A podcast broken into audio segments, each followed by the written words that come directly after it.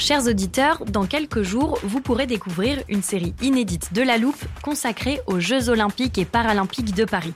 À trois mois de la cérémonie d'ouverture, on s'est demandé comment réussir ces JO. Les transports sont-ils prêts à affronter les milliers de touristes? Le dispositif de sécurité est-il suffisant? L'enthousiasme sera-t-il finalement au rendez-vous? Pour répondre, on plonge durant cinq épisodes dans les archives des éditions précédentes, accompagnés des journalistes de l'Express. C'est à retrouver à partir du 13 mai sur toutes les plateformes d'écoute. I'm Sandra, and I'm just the professional your small business was looking for. But you didn't hire me because you didn't use LinkedIn jobs. LinkedIn has professionals you can't find anywhere else, including those who aren't actively looking for a new job but might be open to the perfect role, like me. In a given month, over 70% of LinkedIn users don't visit other leading job sites. So if you're not looking on LinkedIn, you'll miss out on great candidates like Sandra. Start hiring professionals like a professional. Post your free job on linkedin.com/people today. Bonjour, c'est Charlotte Baris. Il y a cinq ans, le mouvement des Gilets jaunes déferlait sur la France. À l'occasion de cet anniversaire, La Loupe vous propose une série de témoignages pour raconter comment la vie démocratique a été déstabilisée par cette mobilisation. À l'épreuve des Gilets jaunes, c'est une série réalisée par Jules Cro et produite avec Mathias Pengili et Léa Bertrand. Bonne écoute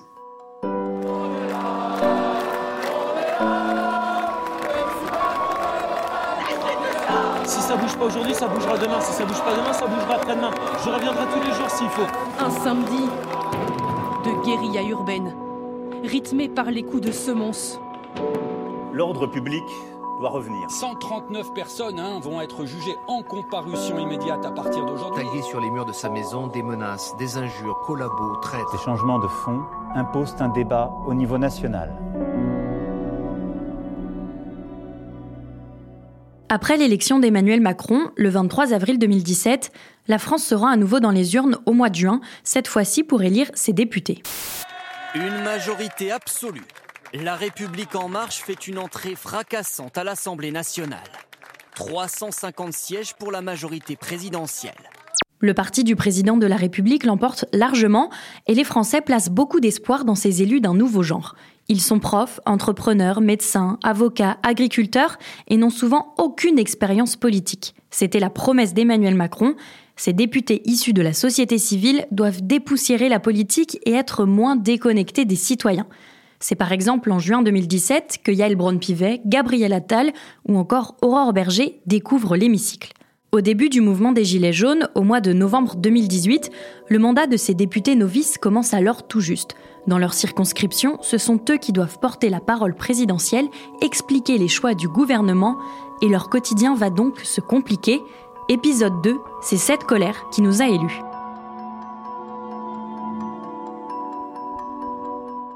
Pour le deuxième épisode de notre série, c'est donc l'un de ces députés débutants que nous avons choisi de vous faire entendre. Bonjour, je m'appelle euh, Thomas Meignier, je suis médecin urgentiste, euh, chef euh, des urgences du CHU de, de Bordeaux.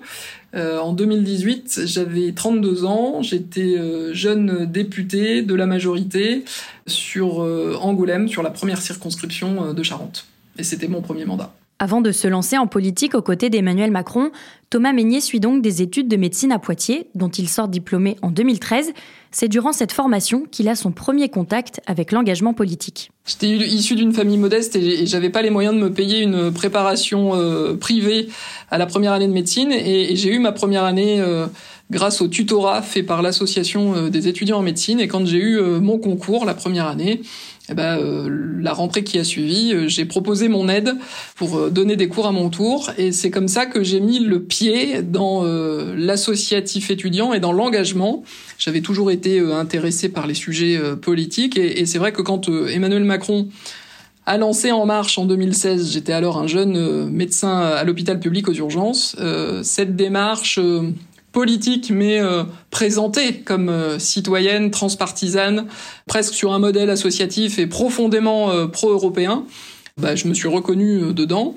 Et à une époque où euh, déjà l'hôpital public était en difficulté, le système de santé était en difficulté, je me suis dit mais si c'est pas euh, moi, jeune trentenaire, médecin, engagé dans mes études, qui m'engage en politique pour m'appuyer sur mon parcours euh, professionnel et ce que je vis au quotidien pour changer les choses, euh, qui d'autre le fera? Et donc c'est comme ça que je me suis engagé en politique. Il met donc de côté sa blouse blanche et part faire du porte-à-porte avec d'autres marcheurs. L'objectif est de rencontrer les citoyens pour expliquer le positionnement politique d'En Marche, un parti ni de droite ni de gauche. Thomas Meignet s'occupe ensuite du parti en Charente avant d'être candidat aux élections législatives de juin 2017. Il est élu avec près de 60% des voix devant la France insoumise. C'est un changement euh, euh, majeur dans une vie. C'est un engagement aussi par rapport à la vie professionnelle, parce que de tout, tout d'un coup, on, on, on s'affiche publiquement avec des idées politiques, avec un engagement politique. Une fois que j'ai été euh, élu, je dois dire que d'emblée, on sent assez vite les responsabilités. Je me rappelle que le soir de mon élection, il y a des gens qui avaient préparé des dossiers, qui sont venus me voir alors que j'étais en train de fêter la victoire, pour m'apporter des dossiers que le député devait travailler. Ce que j'ai fait d'ailleurs dans la foulée. Et puis après, le, le rythme de vie change totalement parce qu'on se retrouve à avoir. Moi, j'ai toujours dit que j'avais un pied à Paris et l'autre en Charente en permanence, c'est des allers-retours en permanence. C'est évidemment ce qu'on voit du député le plus souvent euh, dans l'hémicycle rouge, le vote de la loi, les débats, mais il y a aussi tout ce qu'on voit pas, qui est le, le travail préparatoire, en circonscription comme à Paris, en recevant des, citoyens dans nos permanences et en travaillant avec tous les représentants secteur par secteur selon les, textes de loi, pour préparer ce qui sera le travail en commission, qui est absolument essentiel, qui est majeur même, avant le débat euh, et le vote de la loi euh, en séance publique. Et puis c'est aussi, euh, alors moi j'ai toujours dit que travailler aux urgences c'était assez formidable pour connaître au mieux la population de son territoire, parce qu'aux urgences on voit euh, tout le monde, toutes les classes sociales, dans des moments où ils, ont, ils en ont le plus besoin. Et c'est très utile pour nourrir euh, ben, un travail politique, un travail parlementaire. Mais c'est vrai que à partir du moment où on est élu, euh, c'est une transformation et on, voit les gens dans un autre contexte. On visite des associations, des entreprises, on rencontre les élus. C'est une autre façon d'aborder le territoire et le quotidien du pays, en fait. Un pied à Paris et l'autre en Charente, dans sa circonscription, le jeune député assiste alors à la naissance du mouvement des Gilets jaunes. Dans la circonscription, les manifs de Gilets jaunes ont été euh, très très fortes. Et ça a pu euh, nous surprendre dans le sens où la Charente, l'arc atlantique, mais globalement la Charente, est une terre historiquement modérée, très modérée. Il y avait, euh, moi je me souviens, alors c'est à la fois parce que c'est mon hôpital et à la fois aussi parce que c'est un énorme rond-point euh, de ma circonscription, mais il y avait le rond-point devant l'hôpital d'Angoulême qui était euh, très occupé. Il y avait un autre rond-point un peu plus loin. Euh, sur la commune de Soyaux qui était très très occupée aussi. Et puis il y avait les manifs de, de gilets jaunes dans les villes. Sur les ronds-points, il y avait presque des petits villages qui se formaient parce que euh, ils pouvaient y manger, ils pouvaient organiser euh, des débats. Et puis il y avait des manifestations qui étaient somme toute des manifestations comme on peut en voir d'autres, qui étaient quand même l'expression d'une colère sourde mais qui devenait très bruyante, qui se décomplexait complètement. Chaque samedi, c'était aussi de la casse, pas seulement sur les Champs-Élysées, mais aussi euh, rue Sainte-Catherine à Bordeaux, mais aussi dans énormément d'artères piétonnes euh, de nos villes, parfois aussi euh, dans nos campagnes, des ronds-points qui ont été saccagés. Ça a été une grande contestation, une grande colère, beaucoup de violence. Un pantin à l'effigie du président Macron, décapité. Cette vidéo provient des réseaux sociaux. Une manifestation organisée vendredi dernier par des Gilets jaunes d'Angoulême. Une mise en scène macabre qui se termine par des feux d'artifice sur le site de Bourgine, une piscine abandonnée. C'était l'expression d'une colère, d'une colère qui, moi, ne me surprenait pas parce que j'ai bien conscience que j'ai été élu en 2017 sur cette colère, que c'était une colère qui s'exprimait, je crois, de façon positive, euh, par euh, le renversement de la table, par l'élection d'un président de 39 ans qui euh, était euh, quelques années auparavant inconnu des Français, par euh, l'élection d'une majorité complètement euh, nouvelle, issue de la société civile, véritablement rajeunie, beaucoup plus paritaire. Enfin, il y avait eu un élan à ce moment-là, à l'été 2017, d'un renouvellement de ce fameux nouveau monde qui avait été tant décrit. Et avec lui, il y avait beaucoup d'espoir. Mais la vérité, c'est que 18 mois après l'élection, la vie n'avait probablement pas assez changé dans le quotidien pas, en tout cas pas, autant qu'attendu et qu'espéré, et que par quelques expressions, par quelques mesures aussi, c'est soulever cette colère qui a conduit aux Gilets jaunes. Comme de nombreux élus, Thomas Meignet se rend à la rencontre des Gilets jaunes de sa circonscription. Dès le premier samedi de mobilisation, il reçoit six Gilets jaunes dans sa permanence à Angoulême. Et en fait, très très vite, ça dure... Euh, parce que ça dure une heure et demie, deux heures peut-être? Très très vite, en faisant le tour de table, je comprends que ça va être très difficile, très long, et très compliqué de répondre euh, à ces revendications-là qui parfois étaient très contradictoires et qui, ne serait-ce qu'avec les six personnes que j'avais, en finissant le tour de table, certains avaient dit l'exact contraire de celui qui avait commencé.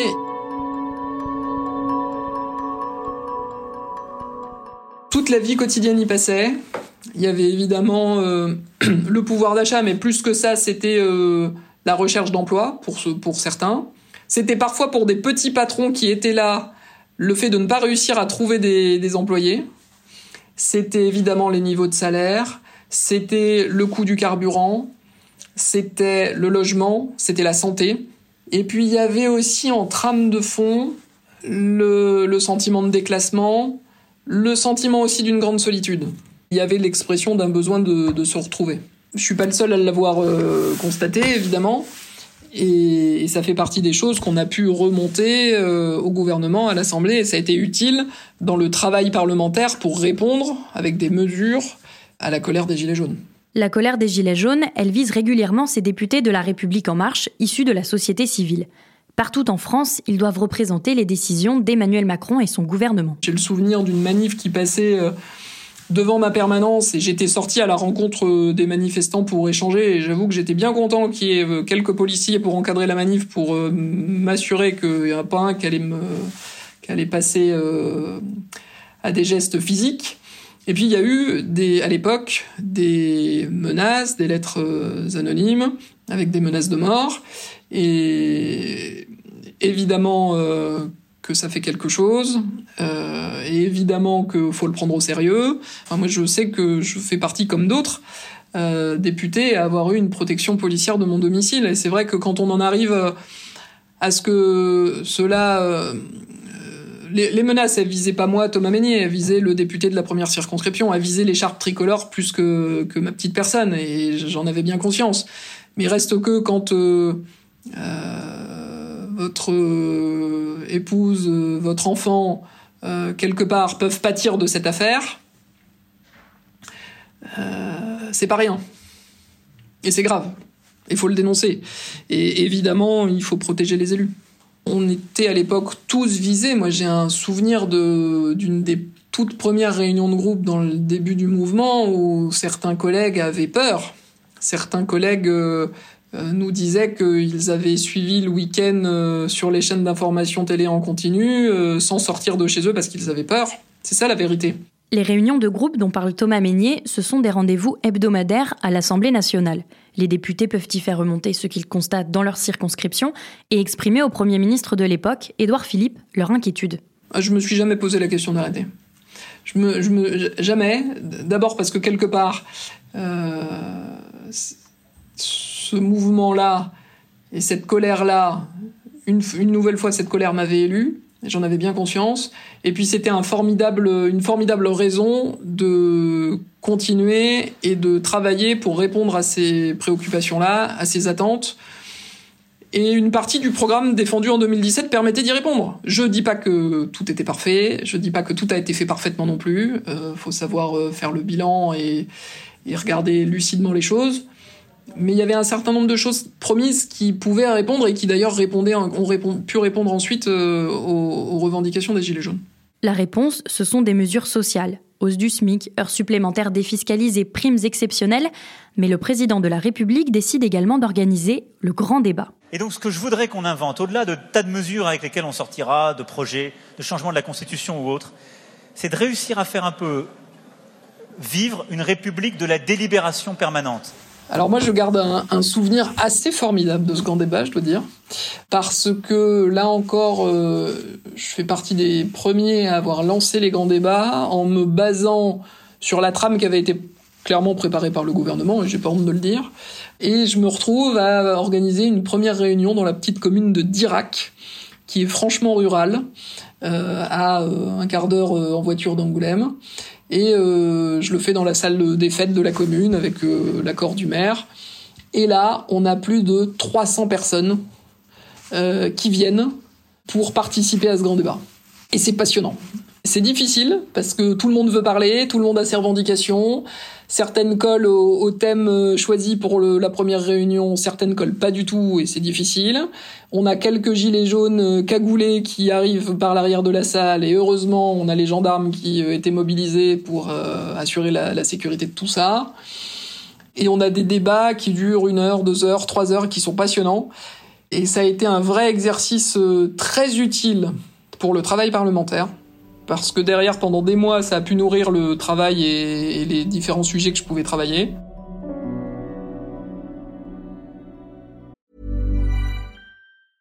It's that time of the year. Your vacation is coming up. You can already hear the beach waves, feel the warm breeze, relax and think about work. You really, really want it all to work out while you're away. Monday.com gives you and the team that peace of mind. When all work is on one platform and everyone's in sync, things just flow wherever you are. Tap the banner to go to Monday.com.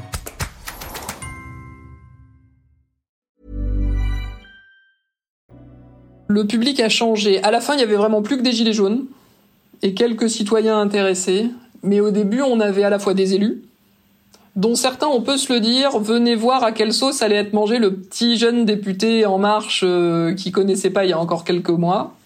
Il y avait des élus, il y avait euh, des têtes de pont du monde économique qui venaient aussi. Il y avait évidemment des gens intéressés par la politique. Alors il y avait évidemment des gens qui étaient un peu supporters de la majorité. Il y en avait qui étaient franchement dans l'opposition. Euh, et il y avait des gilets jaunes. Il y avait des gens euh, pas encartés mais intéressés qui se disaient que peut-être là il était en train de se passer quelque chose euh, d'intéressant. Et, et, je dois dire que sur les premières réunions, après le problème c'est que ça s'est un peu effiloché. Moi j'ai fait une douzaine de réunions et c'est vrai qu'il y avait autant il y avait plus de 300 personnes à la première, autant après il y en avait euh, progressivement. On, est allé à beaucoup moins.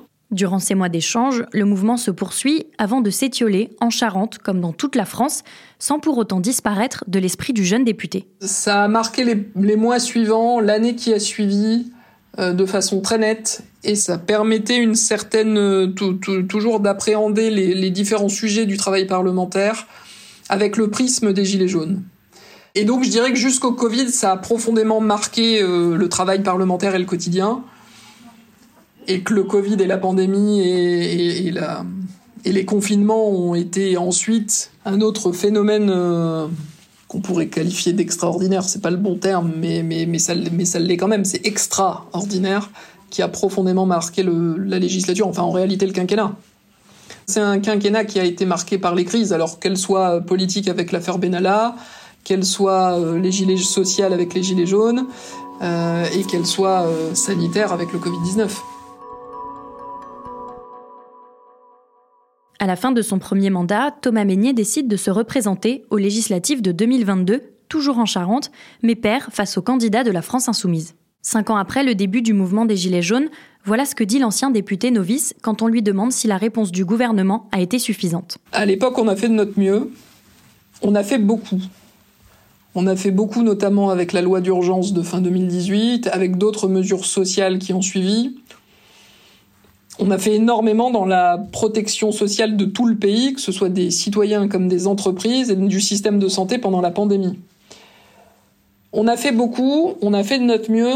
Il n'y a pas eu de rendu avec un dossier disant voilà les conclusions du grand débat. C'est vrai qu'il n'y a pas eu ça. Il n'y a pas eu de relevé décision du grand débat. C'était une réponse nécessaire ça ne se suffisait pas euh, à lui-même, mais c'est aussi pour ça qu'il y a eu euh, des travaux, notamment parlementaires, qui ont permis euh, de répondre. Pas en totalité, parce qu'on ne trouvera jamais une réponse totale, mais qui ont permis de répondre globalement à la colère qui s'est exprimée. Et pour autant, probablement qu'on n'a pas encore réussi à répondre à cette demande de lien, de représentation, parce qu'il persiste au moins autant cette défiance euh, du personnel politique notamment et des élus et des élites. Euh, ça, ça persiste encore. Mais ça, je pense qu'il faudra un long travail et, longtemps pour euh, parvenir à y répondre. Je pense que d'abord, il y aura une bonne partie de la réponse qui passera par l'école. et par des mesures économiques permettant d'accéder au plein emploi, par plus de mesures sociales et, par une pratique du pouvoir qui peut-être mettre plus l'accent sur le débat, sur la concertation et les différentes initiatives récentes de conventions citoyennes par exemple sont ont probablement euh, été aidées dans leur naissance par le mouvement des Gilets jaunes. Ça a été une grande contestation, une grande colère, beaucoup de violence. Et ça reste, par certains aspects, probablement des plaies qui ne sont pas encore tout à fait cicatrisées. Et moi, c'est ce que je retiens un, peu de cette période euh, des Gilets jaunes. Je pense que quelque part, cette colère-là, euh, on n'a pas fini d'y répondre. Probablement que l'élection euh, législative de 2022 a encore été marqué par cette colère et, je pense que Jean-Luc Mélenchon, en créant la NUPES et en en prenant le leadership, a surfé aussi sur cette colère pour faire élire tous ces députés de la France Insoumise notamment. Aujourd'hui, Thomas Meignet est de retour à l'hôpital, mais il est toujours engagé politiquement. Il est désormais porte-parole d'Horizon, le parti d'Édouard Philippe, avec toujours le mouvement des Gilets jaunes dans un coin de sa tête. Je poursuis cet engagement et je suis pas prêt de l'arrêter même.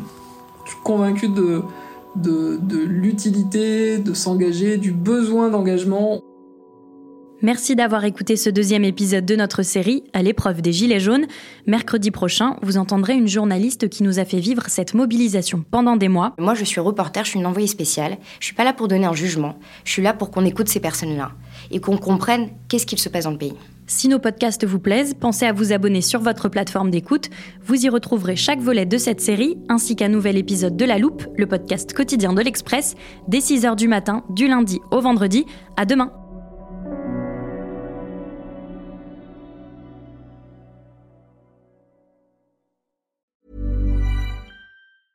Hey, it's Danny Pellegrino from Everything Iconic. Ready to upgrade your style game without blowing your budget? Check out Quince. They've got all the good stuff shirts and polos, activewear, and fine leather goods, all at 50 to 80% less than other high end brands.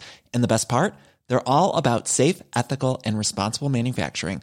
Get that luxury vibe without the luxury price tag. Hit up quince.com slash upgrade for free shipping and 365 day returns on your next order. That's quince.com slash upgrade.